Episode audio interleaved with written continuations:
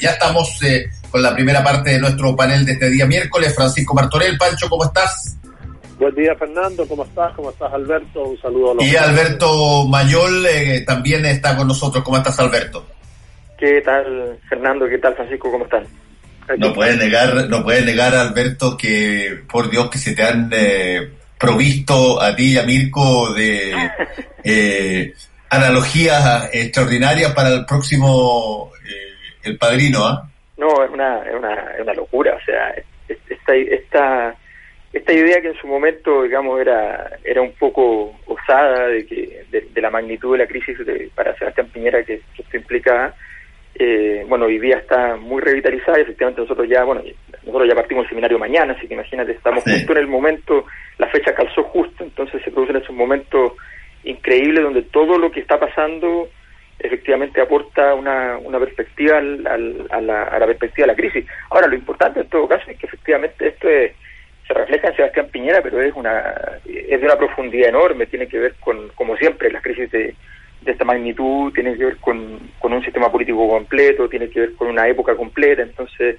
es, sumamente interesante si al final uno mira y esto recorre un amplio espectro que va desde, desde la antigua concertación hasta la, hasta la derecha. Sí, ah, ahora eh, vamos, Pancho, eh, encaminados a tener un día de, mucho nervio eh, y donde básicamente la pregunta es, a ver, eh, ¿qué, sucede uh, o qué eventualmente puede suceder en, cada una de las opciones que se den hoy día? Si es que eh, se rechaza el 10%, no sé, va a haber gente que salte tal cual como saltaron cuando se aprobó el 10% la semana pasada, va a haber gente que salte en la derecha gritando, ganamos, ganamos, ganamos, y que eso se registre y que se vea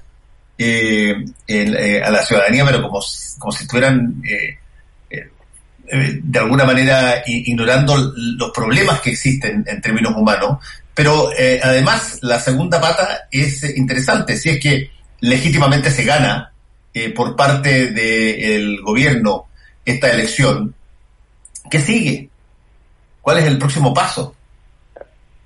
Sí, bueno, yo creo que como tú dijiste al comienzo, esta va a ser una jornada tensa, dramática y eh, tremendamente larga que no va a terminar cuando eh, sepamos la votación del, Congreso, ya sea porque se incline hacia una u otra opción, que se apruebe o no la reforma eh, constitucional.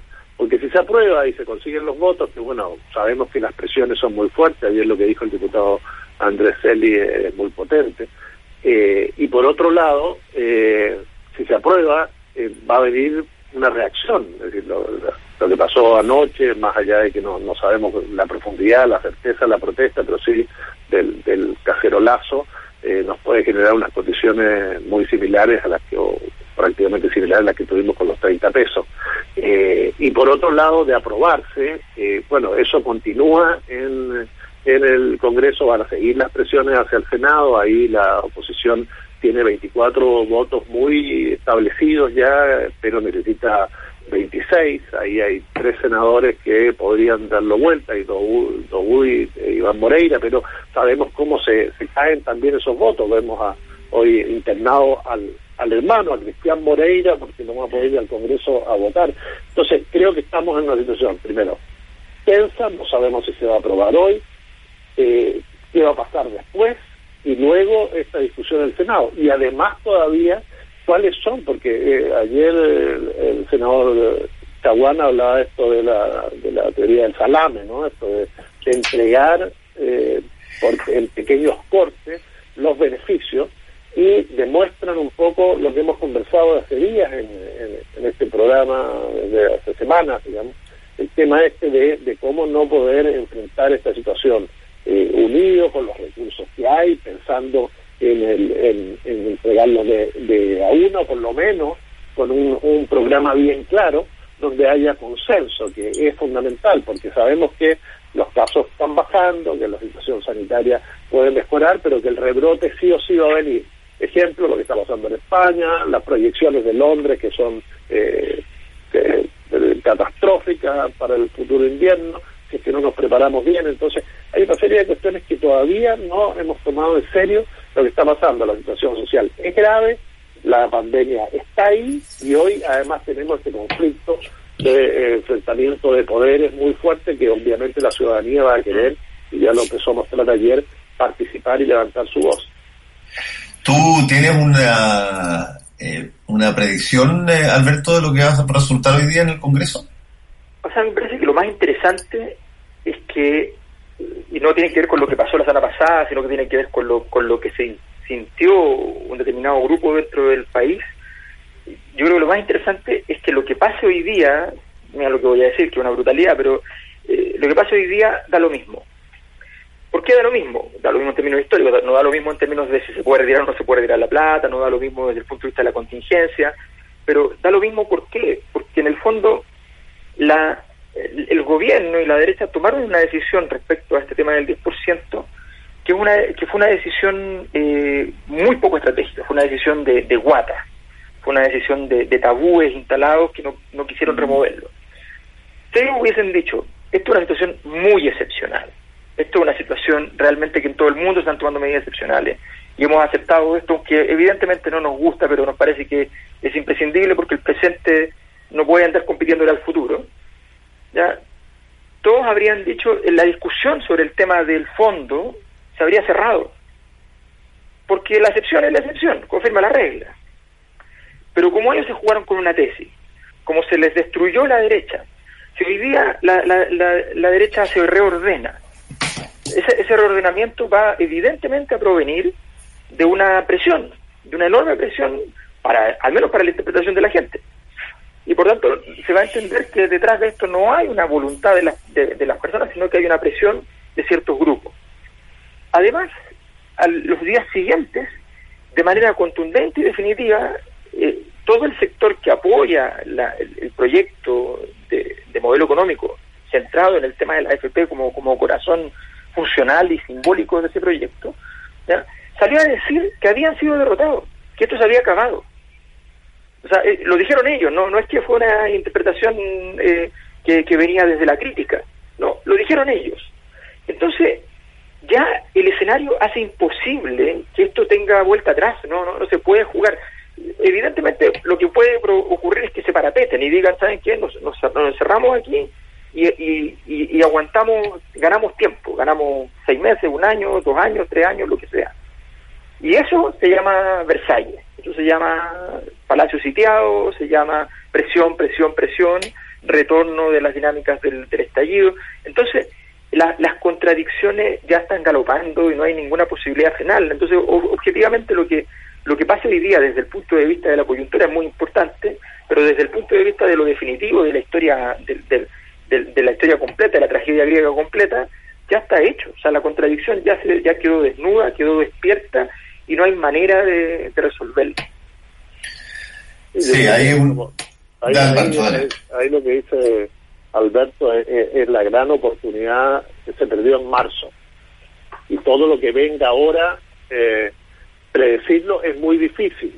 Ahora, efectivamente están parapetados en la defensa de las AFP, que finalmente el, este, eh, eh, hoy impedir que se retire el 10%, que más allá es lo que uno puede analizar, porque desde el punto de vista económico, del futuro, de las pensiones, y, si lo vemos técnicamente, eh, no es no es no resuelve absolutamente nada, al contrario, va a generar un problema futuro, pero pero ya ya estamos en esta y hay un, como un clamor popular y se dividieron el partido, se dividió entre aquellos que defienden la FP y quieren quedarse con la plata de los trabajadores, que es lo que siente una parte importante de la población, y otros que dicen no, hay que recuperar esa plata porque es de los trabajadores. Pero finalmente eh, lo que se perdió fue la gran oportunidad. Lo que viene ahora es lo, es lo impredecible, pero como dice Alberto, bueno, eh, en Versalles a veces las cosas se apuran por fenómenos o errores o circunstancias que, eh, que generan los mismos gobiernos. Sí, hay, hay una, una situación que yo planteé, que se la, cité a Lili Pérez, que la, se la vi en Twitter, que de pronto me parece interesante eh, desde el punto de vista del concepto de libertad de la ciudadanía, que es tan agudo y tan potente para determinados temas y en otros temas la, ideología de, la coalición de gobierno, considera que no hay que, que los ciudadanos no pueden tener libertad para optar a nada, sino que se les debe imponer una determinada materia. y ella planteaba de que ya está el programa de clase media, está el programa de clase media que se, que se generó ayer eh, después de la votación y está el 10% y si es que cabría o no cabría la posibilidad de que la gente tomara la decisión de cuál le conviene mejor. Claro, sí, eh, esa, esa, esa es una opción, pero ayer le preguntaron 20 veces, yo lo vi en, en, Televisión, CNN. Sí, la vaca, la vaca Briones, sí, que, que, no, que no contestó. No, no contestó. Es decir, eh, ¿qué va a pasar si se aprueba el proyecto y si vas a tener la opción de las dos cosas? Porque efectivamente estábamos viendo que alrededor del 60% de, de los afiliados van a poder retirar aproximadamente un millón, que esa es la... Y un 7% va a poder retirar el máximo. Es decir, estamos frente a una solución que es muy... Eh, muy muy pequeña y que obviamente mucha gente va a tener que requerir también de la ayuda o apoyo o plan de clase media, que también dejó a todo el mundo insatisfecho por esa letra chica que es tan ambigua. Cuando tú hablas de la formalidad, cuando hablas de, se redujeron tus ingresos, cuando hablas de que aquel que tiene, por ejemplo, metamos en clase media hoy día a mucha gente que da servicio y que no tiene ninguna posibilidad de demostrar. Estoy hablando de, un graffiter, de alguien que atiende piscinas en, distintos sectores, distintos servicios que hoy día están eh, fuera de, lo, de lo formal, digamos, que, que es una característica de nuestra economía en muchos aspectos, que tampoco van a tener eso y que por eso quieren, de alguna manera, eh, hacer mano de esto, de esta, de este, de este 10% de FP. Entonces, efectivamente, no, no estamos claros de si podemos optar a una u otra y esa libertad queda en entredicho, Fernando, porque hay hay extras constitucionales y hay un tema que te impide hoy día disponer de tus fondos de pensiones. No, claro, lo que es que además el, el, yo creo que el, el, problema viene en el fondo está efectivamente en esta en esta dualidad del, del concepto de, libertad. Hay una cosa que es interesante de lo que pasó para el para el octubre pasado, y es que si uno mira la, los estudios, yo, hice una encuesta que ya con varias de las preguntas tenía, tenía historia, entonces podía hacer las comparaciones. Y, y por ejemplo, el, el concepto que más crece después de octubre, aun cuando todos sabemos que la causa tiene más que ver con la desigualdad y con otros factores, pero el concepto que más crece es el concepto de libertad. Entonces, el, eh, que es una gran derrota en el fondo para los sectores liberales. O sea, si, si el estallido social tiene como uno de los elementos eh, asociados en términos de idea el concepto de libertad, significa que el liberalismo en Chile y todo su proyecto tuvo un resonante fracaso.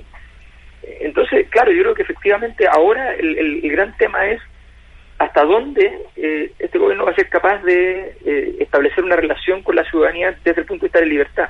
Pongo un ejemplo que va a ocurrir sí o sí si hay retiro. Va a haber gente que lo va a retirar para invertirla y que ya sea asociándose con otras personas que la hayan retirado o individualmente van a comprar acciones por su cuenta. ¿Qué va a pasar eh, si aparecen personas en un año que van y dicen, miren, yo invertí y gané el doble de lo que me producía la, la, la FP? Que mientras tanto probablemente va a estar cayendo. O sea, una de las cosas que no se ha dicho es que hay una alta probabilidad de que ese, de que ese 10% durante los próximos meses eh, vaya, vaya cayendo.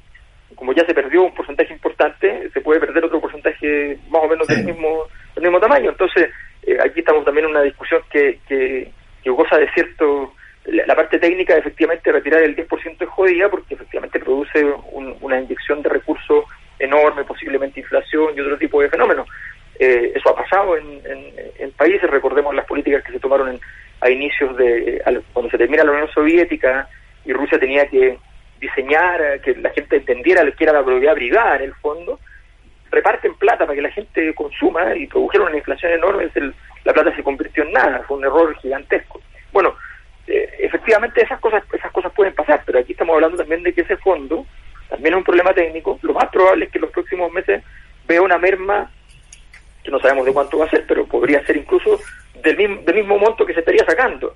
Entonces, eh, entonces estamos en una en, estamos como siempre que se pierden las oportunidades. Pancho hablaba de, las oportunidades de marzo, pero claro, aquí están las oportunidades por, de toda una década. O sea, todas estas cosas del 2011 se podían haber hecho con bastante tranquilidad y, con una discusión conversada políticamente. Eh, se han perdido se han perdido nueve años ya de, posibilidades y ahora estamos estamos padeciendo en el fondo esta incapacidad de resolverlo. Eh, podríamos, ir más atrás también, pero pero ojo que, que hay un, hay un tema. Yo eh, uno uno obviamente que va a ser cómo va a afectar y de qué manera se van a hacer eh, se van a sacar esos recursos, de dónde. Hay un tema que tú sabes que hay platas invertidas afuera, que es más difícil recuperarla o traerla, y si las traes, obviamente esa inyección de dólares va a generar una caída de, importante de la divisa y eso afecta efectivamente el precio de, de las exportaciones, estamos hablando de cobre y, agricultura, salmones, eh, y también es un efecto de la economía.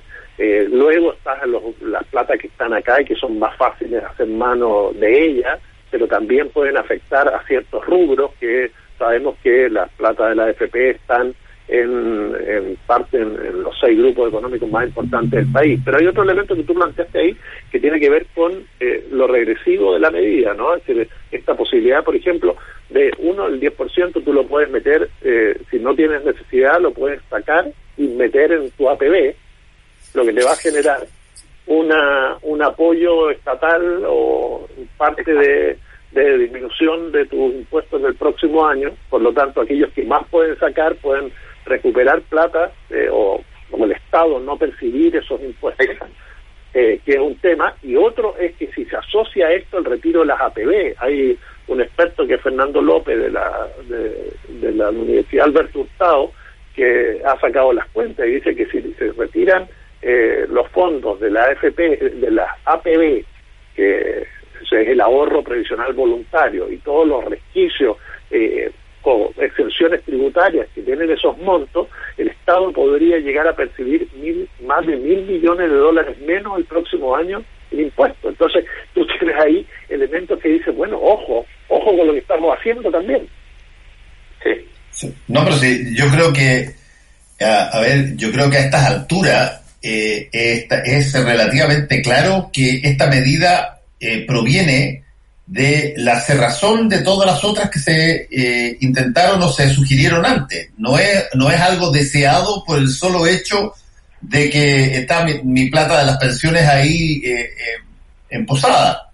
se llegó a esto y se llegó a valorar esta medida porque mm, hasta, hasta hace nada todas las otras alternativas habían sido rechazadas. o, o, o maquinadas, y también Fernando por la por, por la falta de expectativas que tiene la gente respecto a su fondo de pensiones. Bueno, que eso pasa, eso, eso, claro, exactamente, exactamente. Porque, porque si tú supieras que la que tienes un fondo de pensiones que, que te va a dar una vida digna cuando termina tu vida laboral, lo tratas de cuidar al máximo, pero lo que sabemos es que el, el 80%, 85, 90% de las personas que llegan a los 65 años o más y se jubilan reciben pensiones de, hambre. Entonces, frente a eso, esa, frase de hambre hoy y hambre mañana, eh, te, obliga a hacer, a buscar donde puedas sacar tu, donde puedas sacar hoy recursos porque quieres paliar el hambre de hoy. No te importa la de mañana porque además prácticamente está garantizada. Las últimas pensiones, la gente que se pensionó en febrero son de miserables, las del año pasado ni hablar. Es decir, eh, entonces tú frente a eso, frente primero a un modelo que, no te, que no te genera la confianza de que tú vas a tener una vejez digna, dices, bueno, mejor hoy. Sí, pues esa, es la, diferencia, esa es la diferencia por la, por la que un sueco está dispuesto a pagar el 65% de su ingreso eh, para recibir los beneficios del estado de bienestar. Exactamente. Exactamente. Y fíjate que, que, hay, hay, un punto ahí que es bien interesante en términos de la de lo que en ciencias sociales se entiende como las teorías de las crisis. Eh, una de las cosas que cuesta entender es que la, las, las crisis no son fundamentales, fundamentalmente un choque de trenes, sino que son fundamentalmente, eh, yo lo digo como una serpiente que se muerde la cola. O sea, cuando, cuando lo que te da la, la, la vida normalmente empieza a ser aquello que te enferma, que es la, la, la, definición de estar enfermo en la Edad Media era, era esa, o sea, aquello que tú tomas algo que normalmente te hace bien y te hace mal es porque hay una enfermedad. Eso es lo que empieza a pasar en, en, la, en las crisis. Lo que le pasó a la, a la AFP, y debieron notificarse cuando se dieron cuenta que eso estaba apareciendo, es cuando vienen la, las primeras demandas por hacerle caso a ellos. Cuando ellos, uno les decía cualquier cosa, ellos decían, la ventaja de este sistema es que en este sistema el dinero de las personas es de las personas. Es de las personas, exacto. Y cuando la gente va y le dice, ok, dado que el dinero es de nosotros, quiero tener la libertad de poder invertirlo porque siento que no solamente no tengo el, derecho a administrarlo, sino que además eventualmente he sido expropiado porque hay años donde objetivamente yo podría haber ganado más plata arrendando, eh, un comprando un departamento pequeño y arrendándolo que recibiendo los beneficios y además esos beneficios son, son eh, no, no tienen materialidad, se pueden ir en cualquier momento, en cambio un departamentito es un departamentito.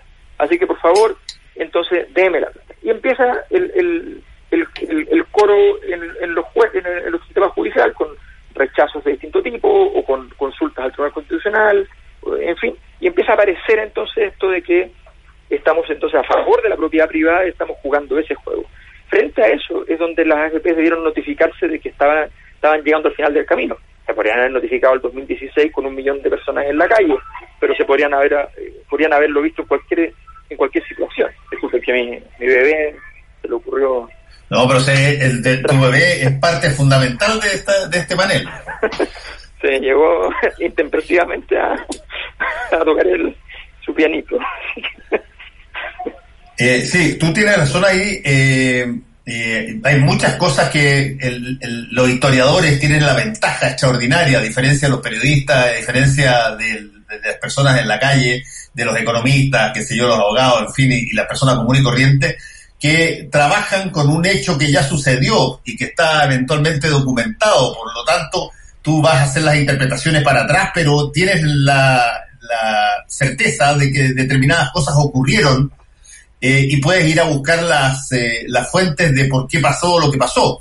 Eh, y por lo tanto, esto va en algún momento dado a escribirse, de, me imagino, de una manera mucho más, si tú quieres, acabada de la que podemos hacer nosotros, pero las señales, a mi modo de ver, estaban puestas, estaban todas puestas y se estiró el chicle y se estiró el chicle mucho más de lo que correspondía hasta que se cortó. Exacto, exacto. Y, es una demostración de que quienes sentían que esos cambios no debían ocurrir estaban sitiados, pero tomaron la decisión de simplemente parapetarse porque sencillamente estaban las, posibilidades de ir haciendo reformas, pero no estaban disponibles porque entendían que ya se había acabado la posibilidad de hacer reformas que no modificaran sustancialmente eh, el, modelo. Ese, ese es el gran, la gran paradoja que siempre ocurre en este tipo de crisis, que finalmente las élites construyen una estrategia que en el largo plazo es pésima, que es la estrategia de parapetarse, eh, pero que no les queda otra en el corto plazo, y eso es lo que estamos viviendo cada uno de estos días, incluyendo este. Claro, y además eso con, la, con la irrupción de, la calle, ese parapetarse, ya sabemos los resultados que tiene, ¿no? Eh, entonces, eh, ahí es cuando uno uno exige mayor liderazgo, mayor voluntad política, mayor posible búsqueda de consenso, eh, estudiar medidas, analizar y avanzar en conjunto para no caer en esto, porque si el, el parapetarse te lleva a, a una situación que es, tremendamente explosiva en una sociedad eh, muy desigual y donde echamos mano a cosas que no son necesariamente las más las más oportunas. Como vendría a ser esto lo que decíamos antes Fernando eh, disponer de, del 10% de, del fondo de pensiones cuando había 20.000 formas anteriores, mejores, sí, pero sin la letra chica, que beneficiaran a la gente.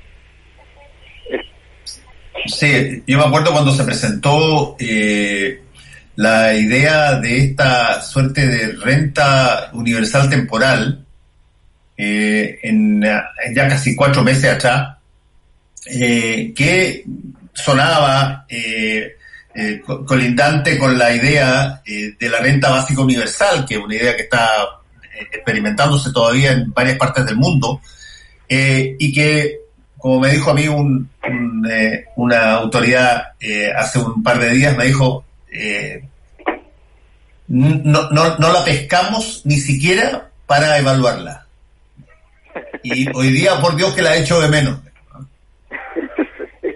Es, que, es mira, es que, bueno, ahí tú dices una cosa que es bien interesante. Tú, me acuerdo que estuviste con Daniel Raventós, que es el presidente de la Asociación Internacional sobre la Renta Básica Universal, donde, y, y, es interesante, yo, en esa visita que hizo Daniel, fue invitado, de hecho, por, por nosotros en Los eh, él eh, estuvimos conversando largamente y decía que dentro del grupo de, esta asociación internacional es, curioso, pero hay la, la, mitad es bien de izquierda y la otra mitad son neoliberales, porque en el fondo ven la posibilidad para las sociedades del futuro, con robotización, con una serie de cosas, ven la posibilidad de que efectivamente haya consumo, porque si, no va a tener el consumo se va se, puede se puede dañar seriamente el, el desarrollo de, económico de, de, la sociedad. Entonces, eh, ellos dicen, bueno, esto permite que efectivamente las grandes ganancias que están, son capaces de producir las sociedades contemporáneas se distribuyan y efectivamente generen consumo y muevan de nuevo la, la economía y no se convierta todo en economía financiera.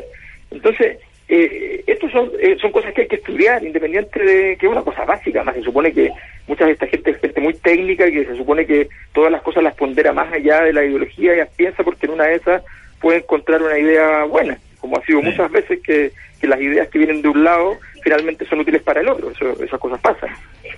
Sí, bueno, nos tenemos que ir. Y ponerlas a, prueba en planes piloto para ver cómo nos funcionan en la sociedad. Lo que no podemos hacer nunca más es importar o creer que poniendo un Mercedes-Benz en la economía chilena, este va a funcionar como hizo José Piñera en los 80. Muchas gracias, Alberto Mayor. Gracias también a ti, Pancho. Cuídense. Chao. Un abrazo. Nos vemos. Chau, chau. Volvemos con combinación clave. La clave me escucha.